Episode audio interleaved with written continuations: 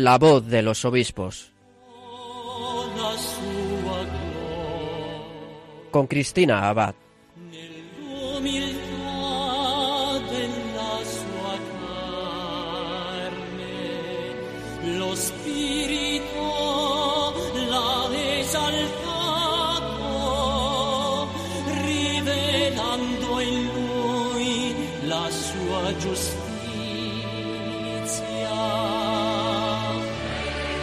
Buenas noches, queridos oyentes de Radio María. Un cariñoso saludo de quien les habla, Cristina Abad. Bienvenidos a este nuevo programa en esta noche tan especial de Domingo de Ramos. Y bueno, pues también hoy desde la voz de los obispos nosotros seguimos acercándonos a nuestros obispos para compartir con ellos sus testimonios y la realidad de sus diócesis.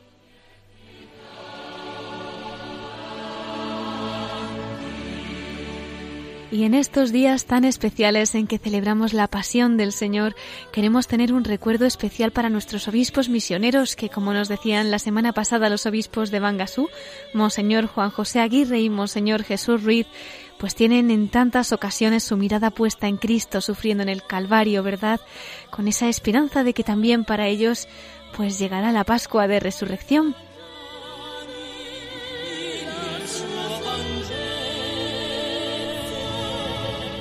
Y bueno, si la semana pasada realizábamos un viaje a través de nuestras ondas hasta Bangasú, esta noche lo vamos a hacer a la diócesis de Lai, en el país de Chad. Allí nos espera su obispo, Monseñor Miguel Ángel Sebastián, también es misionero comboniano, un español, y concretamente el primer obispo de esta joven diócesis africana que va a compartir con nosotros su testimonio y va a contarnos cómo se vive en su misión la Semana Santa. Como les decía, se trata de una de las diócesis más jóvenes de África y hoy tenemos la oportunidad pues de conocer cómo se está realizando su evangelización durante estos años.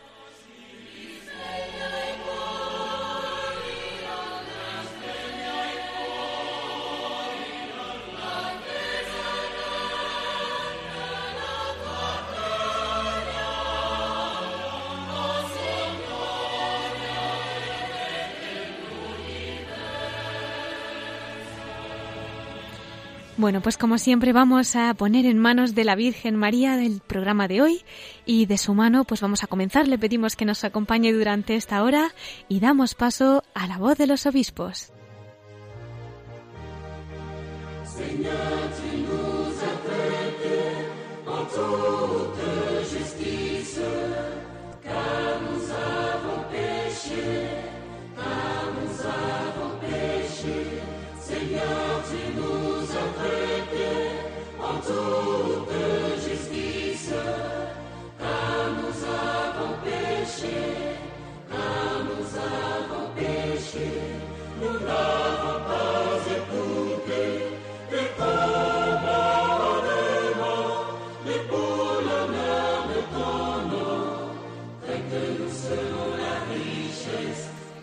Y como les decía, esta noche tenemos con nosotros al obispo de Lai en el país africano de Chad.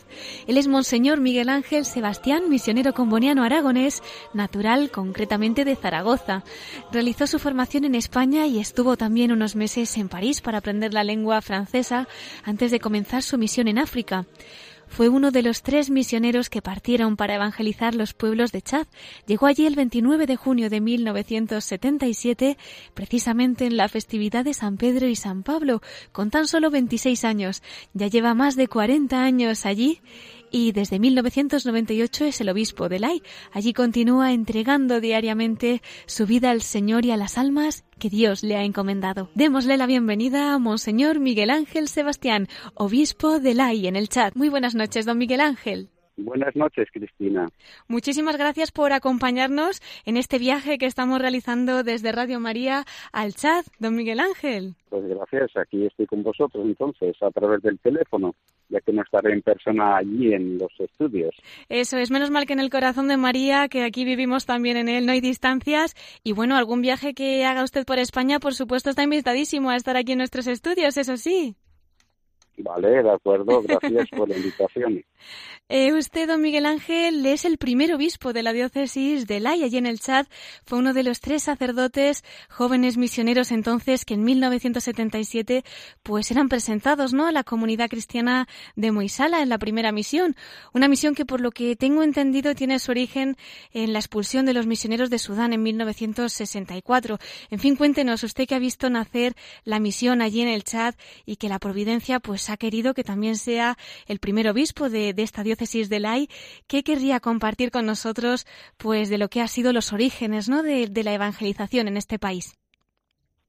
Bueno, precisamente no he sido yo uno de los fundadores de la evangelización en este país, eh, gracias a Dios. Eh, eh, cuento un poco la historia de la evangelización. Sí, por favor. Los dos primeros misioneros que llegaron aquí al Chad en el año 1929 venían de Bangui, eran espiritanos, eh, pero estuvieron poco tiempo. Después también hubo, por otra parte, los misioneros eh, que llaman en España reparadores o deonianos, que también vinieron en el 35. Otros dos también estuvieron poco tiempo y se marcharon. Así que prácticamente o concretamente la evangelización ha empezado aquí en el Chad después de la Guerra Mundial hacia los años 45, 46, donde vinieron ya los capuchinos, los oblatos de María Inmaculada y los jesuitas de una manera más consistente y mejor preparados, con más personas y más posibilidades. Los otros se retiraron en, aquel, en, el, en el 30 y pico unos y en el 41 los otros.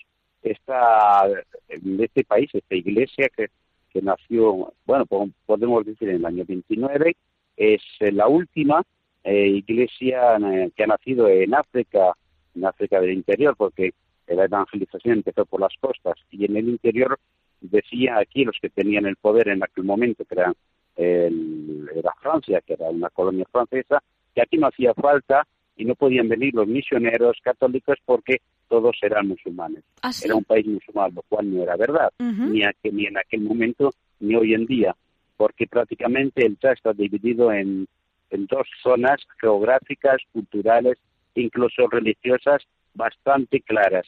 Es decir, el norte, centro y norte del país, eh, que son eh, a 100% prácticamente musulmanes, y el eh, sur del, del, país, que son animistas, y donde estas diferentes etnias y tribus aceptaron la escuela oficial, es decir, la escuela francesa, y aceptaron también a los misioneros y fue aquí en el sur eh, donde eh, empezaron las eh, la Iglesia Católica, empezaron las comunidades cristianas, los primeros bautismos, etcétera. Hoy en día, de las siete diócesis y un vicariato apostólico, hay seis en el sur y la, está la archidiócesis de Indamena, la capital, que toma una parte del norte y la otra es un vicariato apostólico donde casi todos son musulmanes. También en el norte eh, frontera con Sudán y con Libia. Es decir, que es un, era un país cuando llegaron misioneros eh, dominado por Francia y, eh, por otra parte, una presencia masiva de musulmanes que no aceptaron la colonización, que no aceptaron, digamos, la cultura francesa. Por supuesto, tampoco a los misioneros. En cambio, en el sur hubo una buena aceptación y la iglesia empezó a crecer y tuvimos las primeras eh, vocaciones, las primeras, las primeras ordenaciones sacerdotales, pero repito, es una iglesia todavía muy joven que no hemos cumplido ni oficialmente 80 años, porque fueron, eh, fueron los primeros en el 29 y ya repito, completamente en el 45-46. Entonces es una iglesia que todavía eh, es bastante misionera, aunque estamos insistiendo últimamente en que la iglesia que, tiene que ser iglesia local, iglesia particular, eh, como nos dice el concilio. Y la misión ha terminado para dar paso a la iglesia, aunque hoy en día todavía hay muchos misioneros y el clero local o las religiosas es muy poco. Pero, por supuesto, la, una gran parte de, la Iglesia Católica en el Chad son, por supuesto, los cristianos. Los cristianos son chadianos, los laicos, quiero decir, los fieles. Hoy en día hay tres eh, obispos que son eh, chadianos y cuatro somos eh, misioneros. eh, hay una diócesis que no tiene en este momento obispo. Sacerdotes, pues hay unos 150, 160 chadianos y más o menos ciento y algunos, ciento y poco eh, misioneros. Las religiosas son en gran mayoría eh, mm, extranjeras, misioneras africanas que vienen de, otros eh, países de África y también misioneras que vienen de América Latina, pocas de Europa. Hay también, por ejemplo, en mi diócesis hay misioneras que vienen de Japón, hay Japón? misioneras japonesas, sí, misioneras, y, y las misioneras y las eh, religiosas eh, chadianas son muy pocas. La, la chica aquí eh, tiene mucha dificultad para que su familia acepte que se consagre a Dios. No le apoyan. no la apoyan para nada, al contrario, le ponen muchas pegas, incluso les, eh, las, les amenaza y no quieren. Ay, Porque aquí la riqueza son los niños. Hmm. Entonces, una mujer está ha nacido para dar al mundo hijos. Eh, una mujer que no que no tenga hijos no es bien considerada. Hmm. Entonces, las chicas tienen un tienen mucha dificultad. Eh, todavía la, la, el país y en el, en el sur del Chad, sobre todo, es una iglesia que está creciendo, eh, pero que al mismo tiempo rodeada de todavía de una cultura tradicional, de una cultura digamos, entre comillas, pagana. Es decir, es difícil para los cristianos eh, vivir eh, su fe cristiana en este ambiente. Y por eso también para las niñas es difícil decir no a la familia para al Señor. Tiene que ser muy duro, desde luego que sí. De todas formas, don Miguel Ángel, por lo que nos está contando, eh, bueno, aunque es una diócesis muy joven, mucho se ha avanzado y, ya se empiezan a ver esos frutos de la semilla que ustedes han ido sembrando, ¿no? Aunque es verdad, como nos ha dicho, que en unas zonas pueden ser más que otra, ¿cómo es esa acogida y cómo se ha llevado a cabo la evangelización en proyectos más concretos, ¿no? ¿Cómo ha sido, pues, esa siembra en el día a día de todos ustedes? ¿Cómo se ha hecho?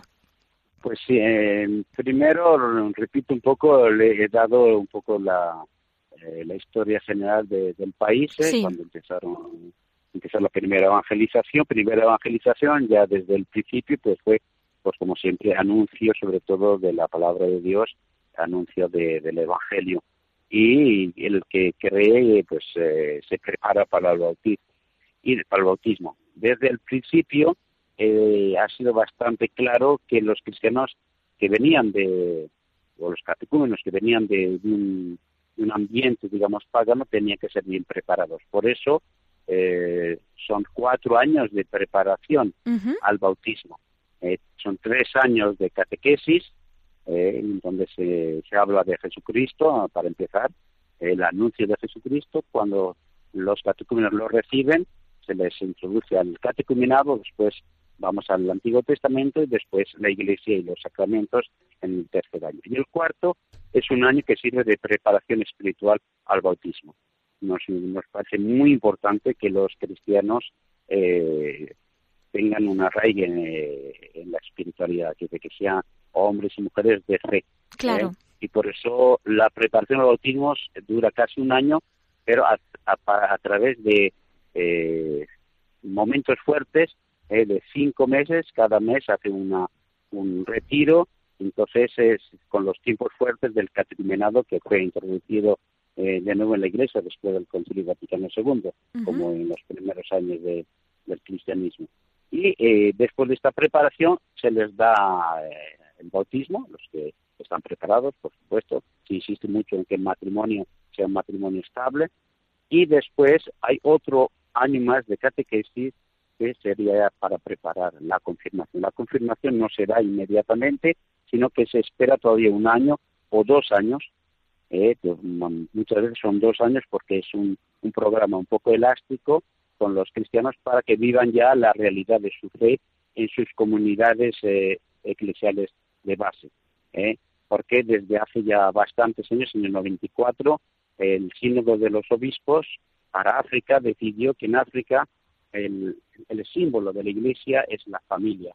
No hablamos tanto de pueblo de Dios, lo cual es verdad también, ni de cuerpo de Cristo, lo cual es verdad, pero hablamos de la iglesia familia de Dios, ¿eh? como nos dice San Pablo. Entonces, se insiste mucho en las comunidades eclesiales de base. la gente del mismo barrio pues se reúnen una vez por semana para que se conozcan entre ellos, vivan entre ellos la fe, se entreayuden y puedan ser testigos de, su fe en medio del, barrio, en medio del pueblo o de la ciudad.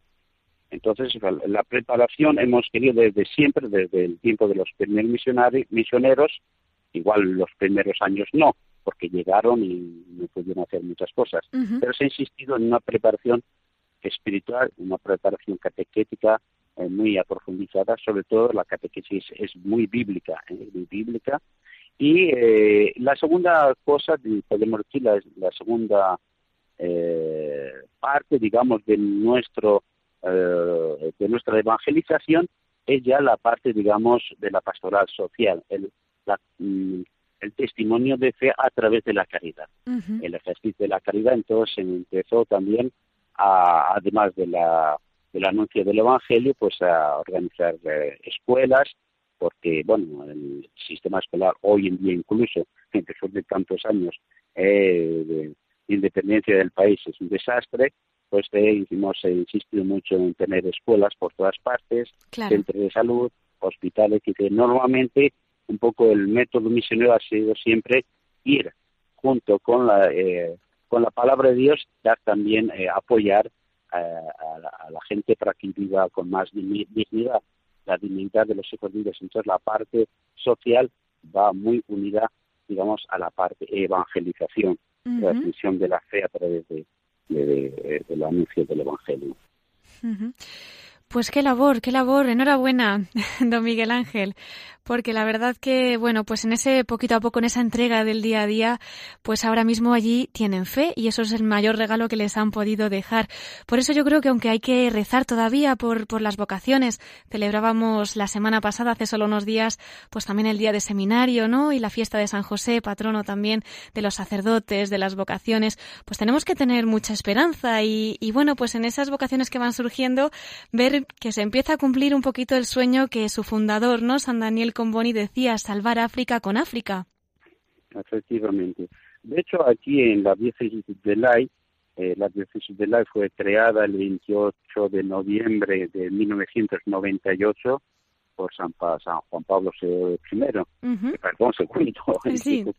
él, fue él que creó la diócesis y me nombró obispo. Desde entonces, una de mis prioridades también más eh, personal ha sido la pastoral de las vocaciones. Estoy convencido, como Cristian has dicho ahora, eh, que hay que salvar África con África. Hmm. Nosotros misioneros estamos llamados a empezar eh, y después a retirarnos para que eh, la iglesia local tome su, nuestro lugar, sobre todo pues la jerarquía católica, los sacerdotes, las religiosas, los laicos comprometidos, bien preparados entonces, para mí ha sido siempre una prioridad la pastoral de las vocaciones. Y gracias a Dios, eh, pues eh, tenemos eh, bastantes vocaciones y cada día más.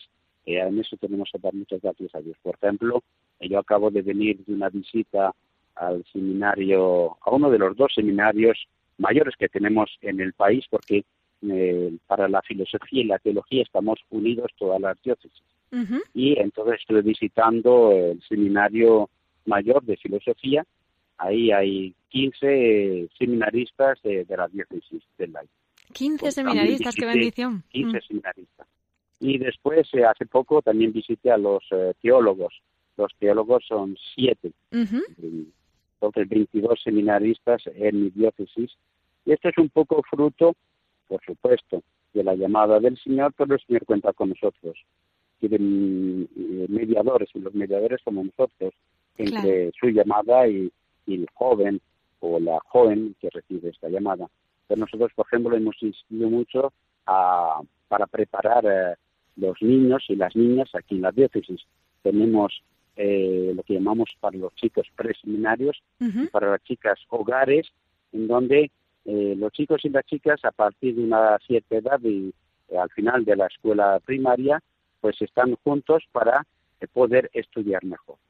Y concretamente también nosotros aquí en la diócesis de Lai tenemos un seminario menor, un seminario menor eh, que el año que viene va a dividirse en dos porque tenemos bastantes bastante gente, ¡Qué alegría! jóvenes que llaman. Sí, Bueno, seguramente esto pasará como en España en los años 50 y 60, que pues muchos padres mandaban a sus hijos a, los seminarios, a las congregaciones religiosas, que podían educar bien, formarse intelectualmente.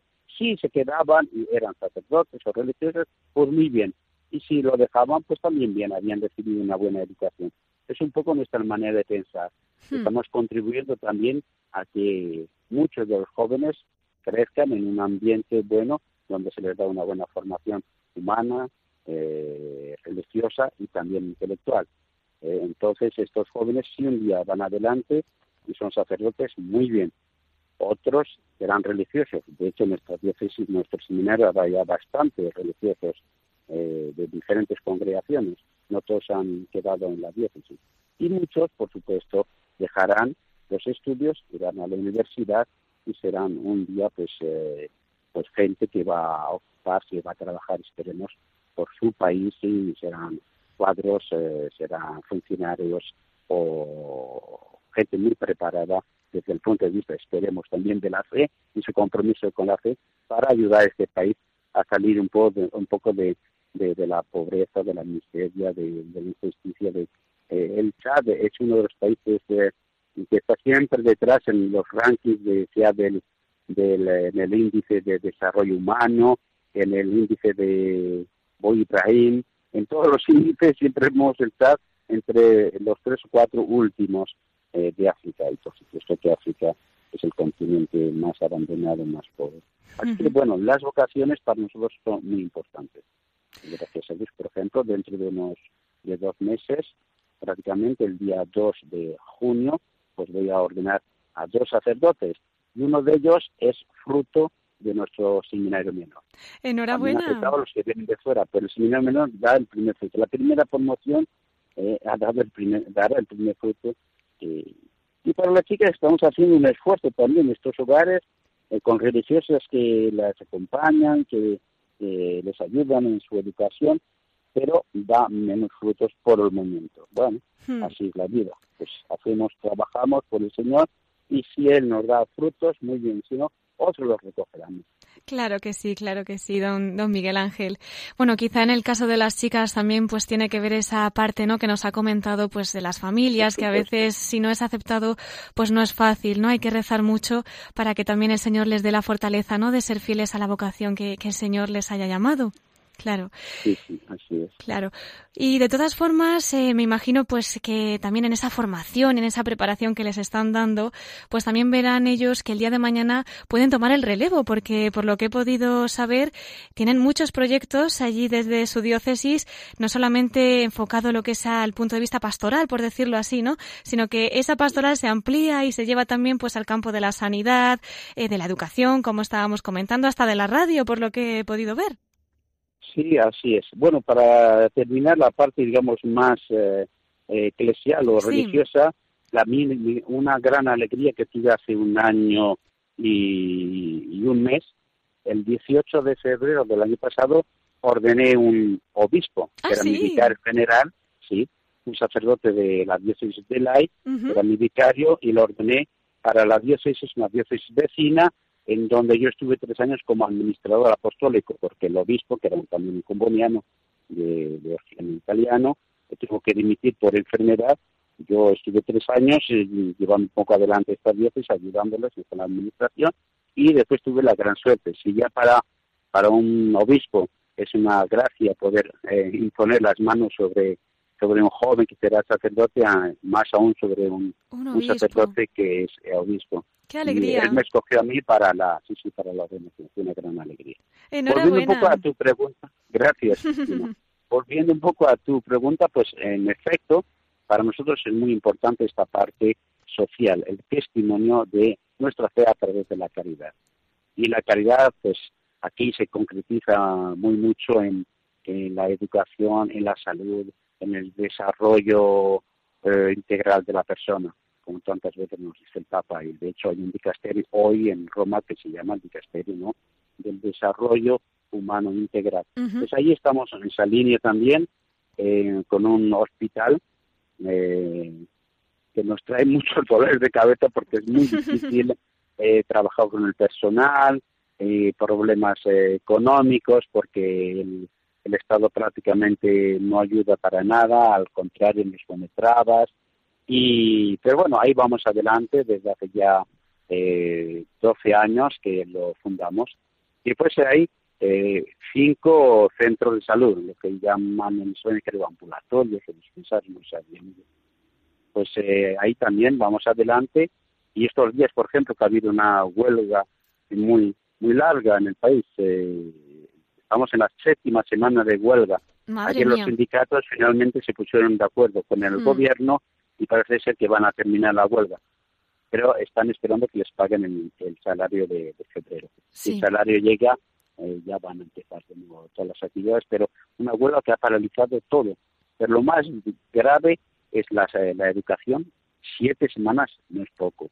Todas las escuelas paradas, los eh, colegios, los institutos, las universidades, los hospitales, los centros de mm. salud y, la gente que sufre mucho. Pero bueno, ahí estamos intentando, al menos con, lo, con nuestras eh, pequeñas eh, eh, estructuras sanitarias, las educativas hemos, hemos tenido que cerrar prácticamente todas, en las ciudades sobre todo porque los jóvenes que no tenían clase, pues vinieron a atacarlos con, con piedras y palos para obligarnos a cerrar ¿Ah, también nuestros, nuestras estructuras eh, educativas. Hmm. Entonces, en las ciudades, por ejemplo, aquí en Lai eh, tenemos, hemos empezado hace poco un instituto y enseñan enseñanza general y también técnica y comercial. Pues eh, aquí estoy en este momento delante del instituto, viéndolo, pues hace ya siete semanas que no hay clase. Esperemos que el lunes eh, podamos volver a empezar. Entonces, claro que sí, vamos a rezar. Para nosotros ha sido ha sido muy fuerte este esta digamos esta unión esta asociación entre la, evangelización es decir el anuncio el anuncio por la palabra con el anuncio a través del testimonio de fe a través de las obras de caridad en particular y repito eh, educación y dentro de la educación hay un aspecto que no, para nosotros es muy importante no conseguimos hacer mucho porque eh, es muy difícil en esta, en esta digamos, cultura, es, son los niños, eh, ¿cómo dirían en español? Eh, los niños disminuidos físicos. Sí. Porque aquí los abandonan los padres en los pueblos. Entonces tenemos dos centros eh, en, las dos partes de la diócesis de niños que hacemos, vamos a buscarlos en los pueblos, pero muchas veces eh, queremos que los padres colaboren, por supuesto, no queremos hacer todo, todo en lugar de ellos. Claro. Entonces, eh, los, eh, los padres muchas veces colaboran. Tenemos en este momento un 40 50 niños que están siendo educados en nuestros centros y con la, con la colaboración de los padres. Pero hay centenas de niños que no, los padres no quieren saber nada de ellos. Pobrecitos. ¿Qué vamos a hacer con estos niños? No sirven para nada. Cuando sean mayores no nos ayudarán para nada. Eh, es muy difícil cambiar la mentalidad. Mm. Al menos se ha conseguido que no los maten, porque hay muchos niños que nacían antes con un síndrome que no sabría decir su nombre, que nacen sin, eh, sin fuerza en las en las piernas y los brazos y que les falta el calcio, entonces no son como ellos dicen hijos de la serpiente. Ellos piensan que ha habido la madre probablemente eh, ha hecho algo mal, un tabú que no ha respetado. Entonces estos niños, hijos de la serpiente, pues los mataban, ¿eh? Eh, porque no podían sobrevivir, pues los echaban al, a, la, selva y allí tremendo, los tíos los mm. asfixiaba para que no sufriesen, menos tenía eso, le dejaban para que las animales se los comiesen. Hoy en día esto ya ha terminado, prácticamente igual habrá un caso, no sé yo decir, creo que no, pero ya no se ocupan de ellos tampoco más que tenerlos en casa, darles de comer, ahí van pues por el suelo, ¿no? Eh, caminando sobre las rodillas.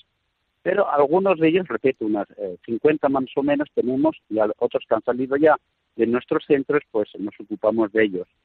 Y también tenemos un centro muy bonito que es con niños de la calle, niños huérfanos, niños eh, en situaciones de familia muy, muy, muy difícil, que no se ocupan de ellos, que no van a la escuela, que, eh, que no hacen nada más que pasear por el pueblo, por el mercado y peor aún. Y entonces eh, abrimos hace eh, ocho años un centro que lo llevan actualmente un equipo de misioneros de la esperanza que fueron fundados en Málaga. Misioneros de la esperanza son españoles y entonces son ellos los que se ocupan de la educación de estos niños. Actualmente son 51 niños y niñas eh, entre los 12, 11, 12 años y los 16, 17, 18. Después ya salen, cuando han hecho su formación, más bien es en alfabetización, en cálculo, para que sepan leer, escribir y hacer cuentas, para que eh, puedan reintegrarse en la sociedad también con un oficio. Entonces se les enseña un oficio, eh, sea sastre, sea carpintero, y también todo lo que se refiere a la, agricultura y a la ganadería. El día que salen, pues al principio se les sigue todavía porque es muy difícil todavía para un joven de 18, hmm. 19 años integrarse fácilmente en la sociedad, la familia que muchas veces no todavía no la tienen en los pueblos en donde pues tienen dificultad y se les sigue todavía durante un tiempo. Por el momento eh, se les ha organizado en cooperativas en los que ya han terminado la formación y que son sastres o, o sean carpinteros. Entonces, ese es otro, otro proyecto para intentar hacer comprender también a la gente que los niños con dificultades también son hijos de Dios y hay que ocuparse de ellos. Eso es. Mm. Es más difícil porque los padres no colaboran mucho, como he dicho antes. En cambio, si son las escuelas, los colegios, los institutos, es más fácil para ellos colaborar. Mm. Entonces, un poco es esa idea. Bueno, también la radio, has hecho referencia a la radio, por supuesto que la radio para nosotros es muy importante a nivel de la evangelización y también de la promoción humana. A través de la radio, pues eh, la nuestra se llama EFATA, ábrete. Aquí hay una veintena de lenguas, entonces hemos escogido una lengua bíblica que es neutra. claro, es muy buena idea. Y entonces, eh, pues ayudar a la gente a salir de, de, su cultura, de ellos mismos, que es importante abrirse a los demás eh, a través de la información, a través de, la, de los programas culturales, también religiosos también de promoción humana. La radio ahí sigue funcionando. Hemos celebrado en enero el decimosegundo aniversario y vamos con dificultades, etcétera, pero vamos adelante y para nosotros es un medio muy, muy importante, un instrumento muy importante. Pues si nunca sabemos a dónde llegan las ondas, ¿verdad? Tenemos muchas sorpresas y el resto pues ya en el cielo, si Dios quiere, conoceremos a dónde han llegado las palabras, donde la Virgen quiera, ¿verdad que sí? Eso es. ¿Qué labor Hablando de la Virgen. Sí. Pues igual eh, podríamos hablar un poco de la Virgen y, Hombre, claro de que sí. lo que nosotros queremos eh, hacer aquí, porque Por la devoción a María existe. Eh, pero queremos eh, reforzarla todavía. Eh, hay un movimiento que se llama Legión de María, que aquí funciona muy bien, sobre todo son mujeres. Hay algunos hombres, pero las mujeres son muy dinámicas en este movimiento y donde la devoción a María es esencial. Y entonces, con ellas hemos decidido hace unos años de empezar a hacer peregrinaciones. Y ya lo hemos hecho algunas veces y es un momento muy fuerte espiritualmente. ¡Qué maravilla! Hacer la peregrinación. Entonces, en este momento tenemos un lugar al lado del río Tangile, que es el que da nombre a la región. La región nuestra, donde la capital es Lai, se llama Tangile. Entonces, el río ese se llama Tangile. Tenemos un, un terreno allí y hemos empezado ya las peregrinaciones. Hemos hecho dos peregrinaciones diocesanas y dentro de poco, el, del 4 al 6 de mayo, tendremos otra.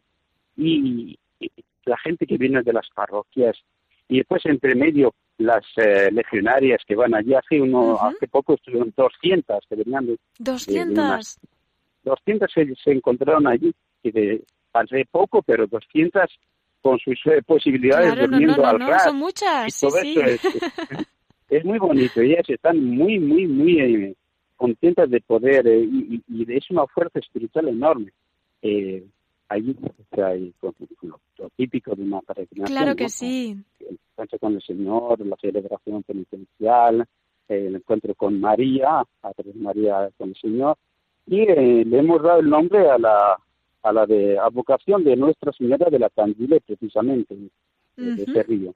Tenemos una estatua que nos vino de Francia y ahí vamos a intentar, eh, eh, con la gracia de Dios y la ayuda de nuestros amigos, pues eh, construir un santuario, un poco de estructuras para mm, potenciar un poco estas peregrinaciones y aumentar la devoción a María. Otra de los otro de los otro proyecto es poner en cada parroquia una gruta mariana, una gruta para que la gente pues eh, tenga oportunidad de ir a rezar en los momentos libres. eh, las iglesias, por desgracia, en general están cerradas porque por, para evitar problemas de robos, etcétera, pero la gruta puede estar abierta. Entonces la gente puede venir, los cristianos pueden venir. Es otro de los nuestros proyectos, una gruta para cada parroquia y la, el santuario eh, de María eh, para todas las iglesias. ¡Qué bendición! Es muy bonito. Ojalá un día podamos eh, conseguirlo. Hombre, claro que sí. Nos juntamos y con, con uno, una especie de hangar hecho con palos y paja, pues allí nos protegemos las mil y pico personas que estamos allí eh, para seguir las catequesis y las celebraciones eucarísticas, de la, la celebración penitencial, etcétera. Y con el tiempo se dejará algo más. Pues don Miguel Ángel, cuente con nuestras oraciones. Yo espero que dentro de no mucho tiempo podamos volver a contactar con usted para que entonces nos esté dando la noticia de que ya se ha construido, de que ha crecido y que han ido en aumento esas peregrinaciones que, como dice, pues son una fuente de gracia tremenda, ¿no? La Virgen al final es la que nos lleva a Jesús más rápido que nadie y, seguro que lo va a hacer muy rápido, seguro. Sí, porque además eh, yo creo que para el pueblo sencillo eh, la devoción a María es es más, más comprendida, es más, eh, la entiende mucho mejor. La, sobre todo aquí que las mujeres son un poco, están un poco marginalizadas, pues la mujer verse en, María, la, la, mujer escogida por Dios para ser la madre del Salvador, pues eh, eh, las mujeres tienen una devoción a María increíble. Primero porque son sencillas las mujeres de aquí. Segundo porque María es la mujer sencilla al mismo tiempo la privilegiada de Dios, ¿no? Y eso les da un, entusiasmo increíble, ¿eh? Claro que sí. Don Miguel Ángel, pues no vamos a terminar aquí hablando de la Virgen, porque todavía, todavía queremos escucharle y que nos cuente más cosas en la sección que tendremos al final de nuestro programa. Si le parece, vamos a dejar que también nuestros oyentes mediten y profundicen un poquito sobre todo esto que usted nos ha estado comentando y lo vamos a hacer precisamente escuchando esta canción en la que la Virgen María medita la pasión de su Hijo a los pies de la cruz.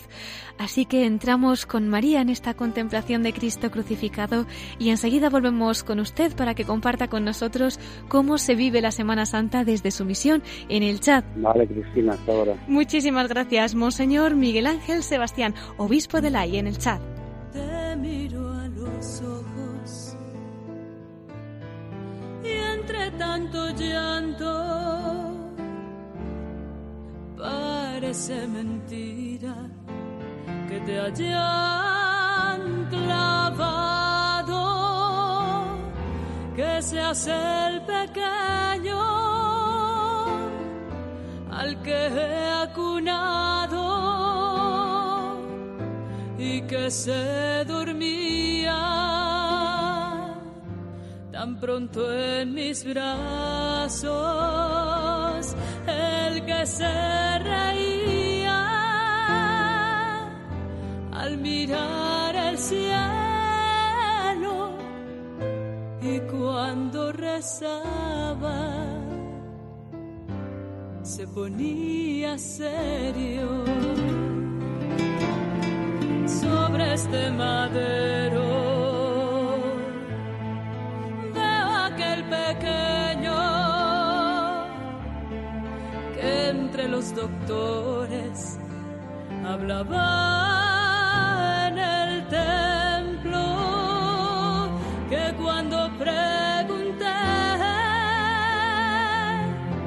respondió con calma que de los asuntos de Dios se encargaba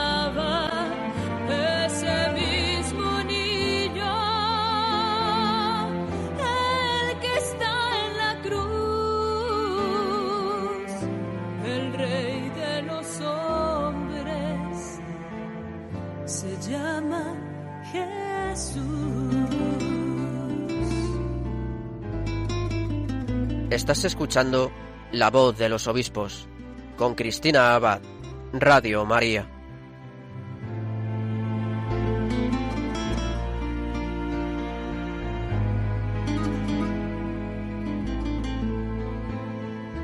Y mientras escuchamos esta canción que nos recuerda ese mensaje que nos ha dado Monseñor Miguel Ángel Sebastián, obispo de Lai, en el chat sobre pues esa fecundidad de la misión que están llevando a cabo, ese amor a Jesucristo, esa evangelización y pues como nos comentaba al final en los últimos minutos de esa primera parte, ese amor también a la Virgen María que de una forma pues tan sencilla pero a la vez tan maravillosa les está acercando al corazón de Jesús. Y ahora nosotros también de su mano, de la mano de la Virgen, vamos a introducirnos en esa llaga, ya Domingo de Ramos, y comenzando esta Semana Santa, vamos a acordarnos también de los misioneros, de cómo están viviendo pues esta semana tan especial allí en las tierras africanas. Por eso vamos a volver a conectar con Monseñor Miguel Ángel Sebastián, que está aquí con nosotros, y va a ser él el que nos introduzca en el corazón de Jesús. Don Miguel Ángel, le tenemos nuevamente con nosotros. Muchas gracias. De nada, Cristina, estoy contento de poder eh, también eh, eh, dar un testimonio de vida misionera a todos los oyentes de Radio María. La verdad que es una noche muy especial, Domingo de Ramos, y es para nosotros un privilegio, ¿no? Poder contar también con, con, un obispo como usted que ha visto nacer su diócesis, que sigue en ella entregando su vida cada día, y yo me imagino, pues, que en estas fechas muy especialmente las estarán viviendo desde el corazón de, del Señor, ¿no? Cuéntenos, ¿cómo se vive allí la Semana Santa en su diócesis, don Miguel Ángel? Bueno, aquí la Semana Santa eh, parece mentira, pero eh, hay ciertas celebraciones que es como si tuviesen más importancia que otras, y contrariamente a lo que sucede en España.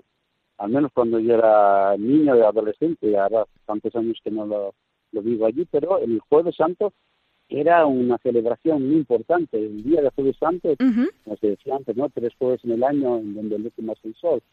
Eh, Corpus Christi, eh, Jueves Santo y el día de la Ascensión, creo que era. sí. Bueno, pues eh, aquí que el Jueves Santo, pues casi la gente no le da mucha importancia. Eh, igual es que nos falta un poco de, eh, de, no sé, de formación a nuestros cristianos sobre la Eucaristía.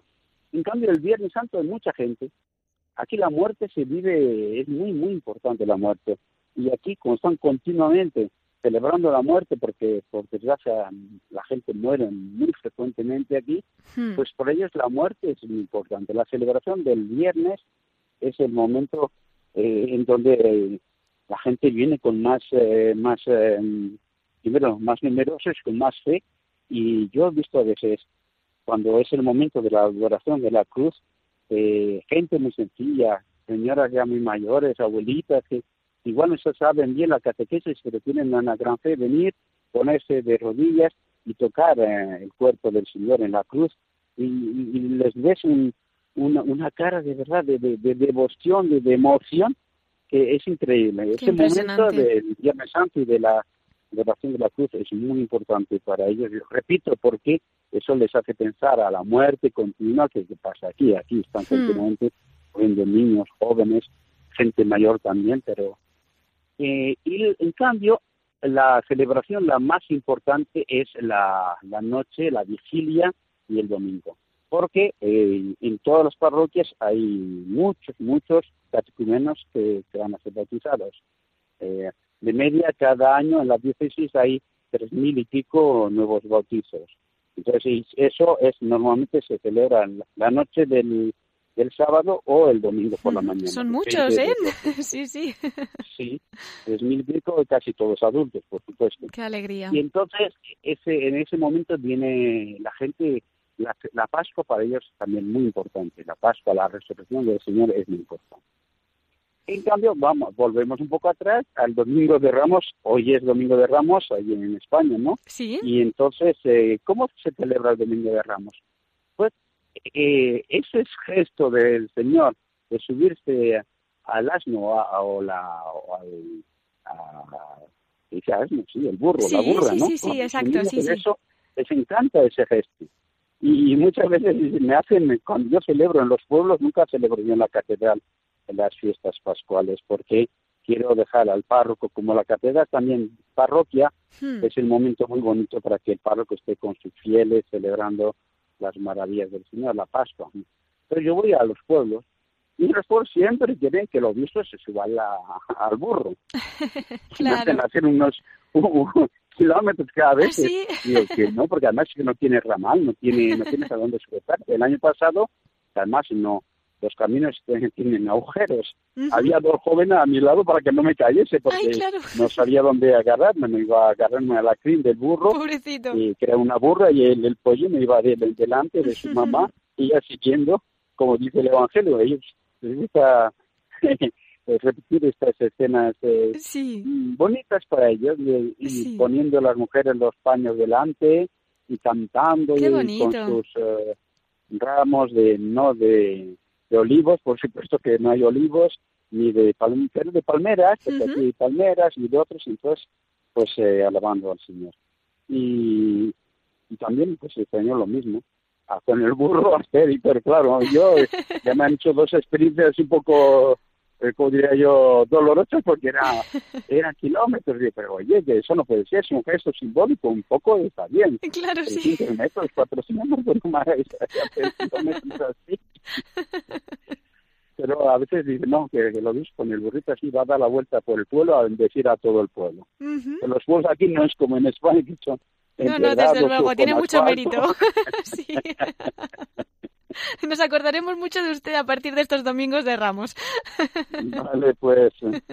Bueno, un poco eso. El mensaje, pues yo creo que aquí la, eh, la muerte la viven muy profundamente. Es, es eh, digamos, eh, la vida casi al cotidiano, la muerte. Muerte y vida aquí se unen.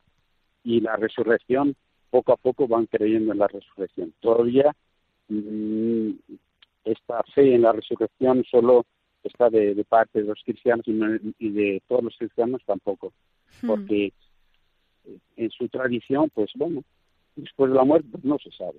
Y por eso hacen sacrificios para que el que ha muerto pues pueda llegar un día al mundo de los muertos, eh, sea un antepasado, pero los cristianos la están viviendo cada vez más la paz, la resurrección. La Pascua para ellos es la resurrección de Jesús y es la esperanza de que un día también nosotros resucitaremos y un día también nosotros viviremos en ese reino de justicia, de amor y de paz que hoy no es, no es para nada una realidad aquí en medio de nosotros. Hmm. Pero esta esperanza, esta fe en la resurrección y esta esperanza les motiva mucho y, van y van adelante y van cambiando un poco su, su vida y intentando también cambiar la vida del pueblo, la vida de la región y del país con el tiempo yo creo que la Pascua será celebrada en todas partes con, con más compromiso de parte de todos. Es decir, creemos en la resurrección de Jesús, creemos en la vida y la vida la tenemos que vivir aquí, la tenemos que hoy en día pues también eh, luchar para que exista, porque la muerte, repito, es está muy presente, la enfermedad muy presente, la pobreza, la miseria está muy presente. Entonces. Pues predicamos la vida de Jesucristo, la vida de resucitados también aquí, hoy en día y en esta tierra. Pues sí, la verdad que diariamente ustedes participan de, esa oración en el huerto, ¿no? De ese, pues, itinerario, de ese camino hasta la cruz, de las caídas. Y como la Virgen, pues también están ustedes, los misioneros, los sacerdotes, tantas familias, tantas personas que, que están ahí al pie de la cruz, como María, como la Verónica, pues siendo también el paño que enjuga las lágrimas de nuestro Señor. Y por eso estos días, pues cuenten también con un recuerdo muy especial de, de aquí, de los españoles, que estamos con ustedes espiritualmente y de todos los oyentes que desde tantas partes del mundo pues nos puedan estar escuchando en estos momentos. Muy bien. Bueno, escuchándole, don Miguel Ángel, empiezo a comprender con todo esto que nos está contando desde chat, pues antes cuando me decía que usted en un principio tenía pensado ir a Mozambique, pues bueno, que el Señor tenía un plan muy especial, una misión francamente providencial para esa diócesis que está pastoreando, para ese rebaño que guía. Gracias, Cristina, así es. Dios escribe derecha con renglones torcidos. Desde y al final, si nosotros también colaboramos, vamos haciendo su voluntad y, nuestra vida va cambiando y también la vida de los que están alrededor nuestro van cambiando. Pues es verdad. Nos acogemos también a sus oraciones, don Miguel Ángel, para que aquí en Radio María, pues también desde nuestra pequeñez y pobreza, podamos seguir llevando el mensaje del Señor a través de la Virgen a las almas que vayan poniendo en el camino.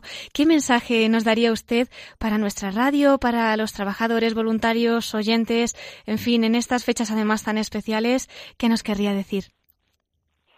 Bueno, pues eh, después de tantas cosas que he dicho ya, poco o nada me queda para decir, solo animo a todos, sobre todo, acabas de decir voluntarios, yo creo que es muy importante eh, darse a los demás, porque yo estoy convencido de una cosa, eh, solo se es feliz haciendo felices a los demás. Todos estos voluntarios, toda la gente que trabaja eh, para los demás, en nombre de Jesucristo, yo creo que tendrán su recompensa y seguramente, seguramente ellos mismos serán cada día más felices, tendrán una felicidad que mm, ni el dinero y los bienes de la tierra los pueden dar. Yo creo que la Pascua es eso, es comprender que Cristo ha resucitado para que nosotros con Él seamos felices, tengamos una vida eh, de felicidad aquí también ya en la tierra. Eso es muy importante. La resurrección, la felicidad que nos da el Señor de ser hijos de Dios y de vivir en plenitud de nuestra humanidad, no solo en el cielo, más allá de la muerte, sino hoy ya aquí pues ánimo a los que trabajáis ahí en Radio María. Yo solo recordar que mi madre, que ya en paz descanse, eh, siempre estaba con Radio María. ¿Ah, sí? Una vez que quedó sin radio, ay, hijo, tengo que ir allí a la tienda. Pero en la tienda, como se oía difícilmente en Zaragoza, entonces fui a la tienda y dije, yo quiero una radio para escuchar Radio María. Ay, ¿Y qué, señora? Ponga usted las pilas y la enchufe porque quiero estar segura de que se oye Radio María. qué testimonio tan bonito. También, mm en los últimos años de su vida, donde ya tenía mucha dificultad para salir de casa y bueno, ella su Radio María todos los días, su rosario, al final incluso la misa, porque ella no podía ir a la parroquia y el sacerdote venía de vez en cuando pues para la confesión y para la comunión. Y me recuerdo siempre de mi madre y de Radio María. Qué bonito, don Miguel Ángel. Pues muy presente la tenemos, porque además aquí que tenemos tantas misas que ofrecemos por, por nuestros bienhechores, quienes lo han sido. Además, y bueno, pues como el Señor tampoco tiene tiempos, a partir de ahora la vamos a recordar todavía más, ¿eh? muy bien.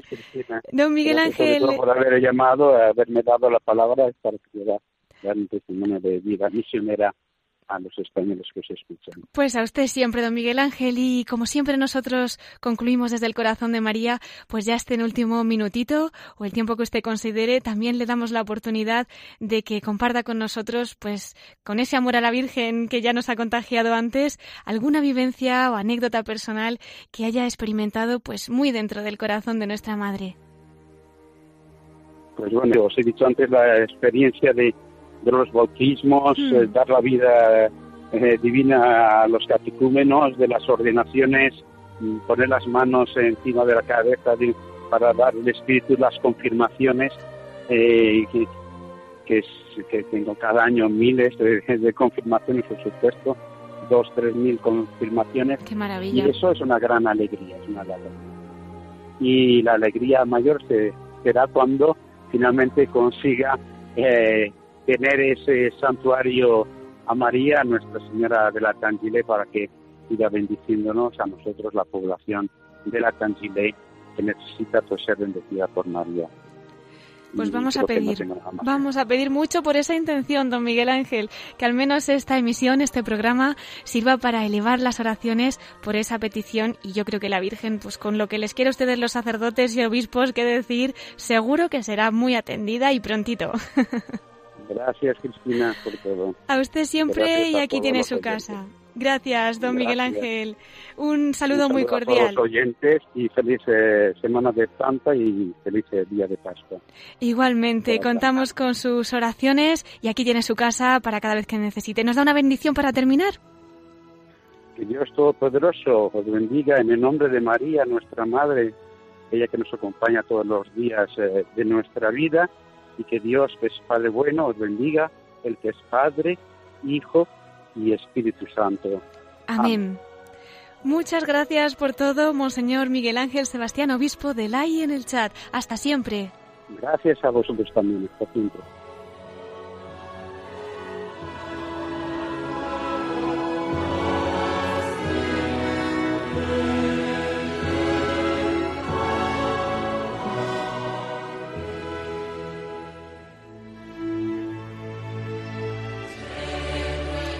Se nos ha ido el tiempo, queridos oyentes. Nos vamos a ir despidiendo. No sin antes recordarles nuestro correo electrónico para todos aquellos que nos quieran escribir. Ya saben que pueden hacerlo a la voz de los obispos radiomaria.es. Si prefieren hacerlo por correo postal, también nos llegan sus cartas a Paseo de Lanceros, número 2, planta primera, 28024, Madrid. Y como no, nos pueden seguir a través de Twitter de Radio María.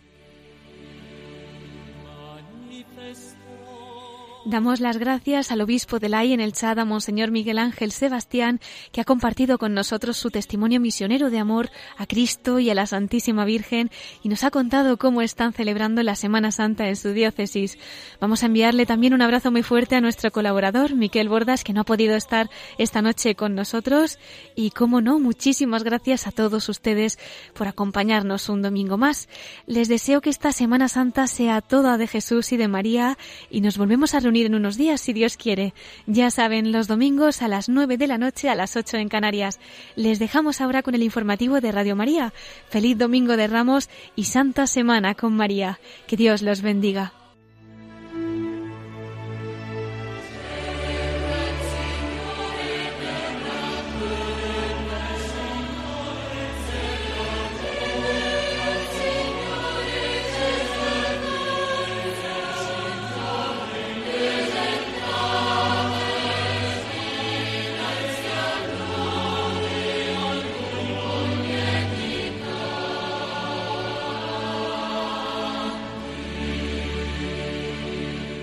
Han escuchado la voz de los obispos con Cristina Abad.